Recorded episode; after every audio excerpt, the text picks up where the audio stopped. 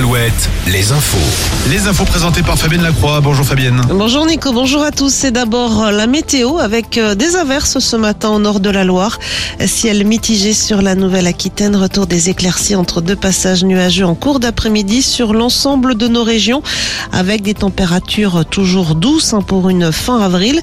Les maximales seront comprises cet après-midi entre 18 et 27 degrés de la pointe bretonne au Bordelais, 22 degrés attendus à Tours.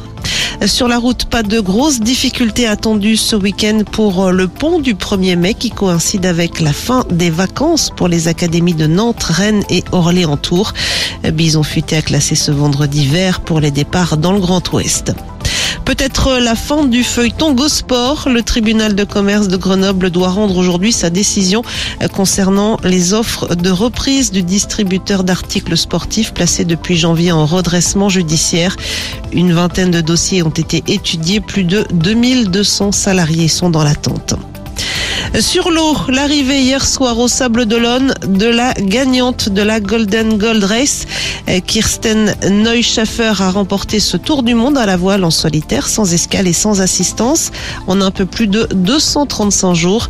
La Sud-Africaine devient la première femme à remporter une course autour du monde en solitaire. Et puis en foot, nouveau coup dur pour Angesco. Le club dernier de Ligue 1 se voit interdit de recrutement pour les deux prochains mercato. Une sanction qui fait suite au transfert au cours de l'été dernier du défenseur algérien Ilyes Chetty. Le club angevin a décidé de faire appel de cette décision.